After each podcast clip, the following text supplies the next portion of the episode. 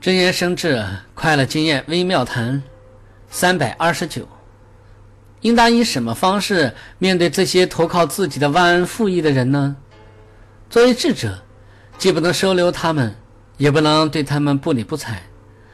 采取的最好方法就是折财免灾。为了不令这些人和自己结怨，暂时给他们一些金钱，让他们内心升起欢喜。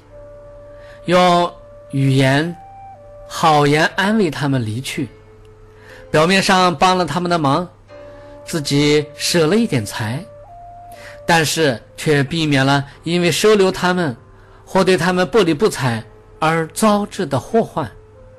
暂时确实破费了一点钱财，但是却化解了较大的灾祸。这样以小的损失换来大的平安顺利。也是非常值得的。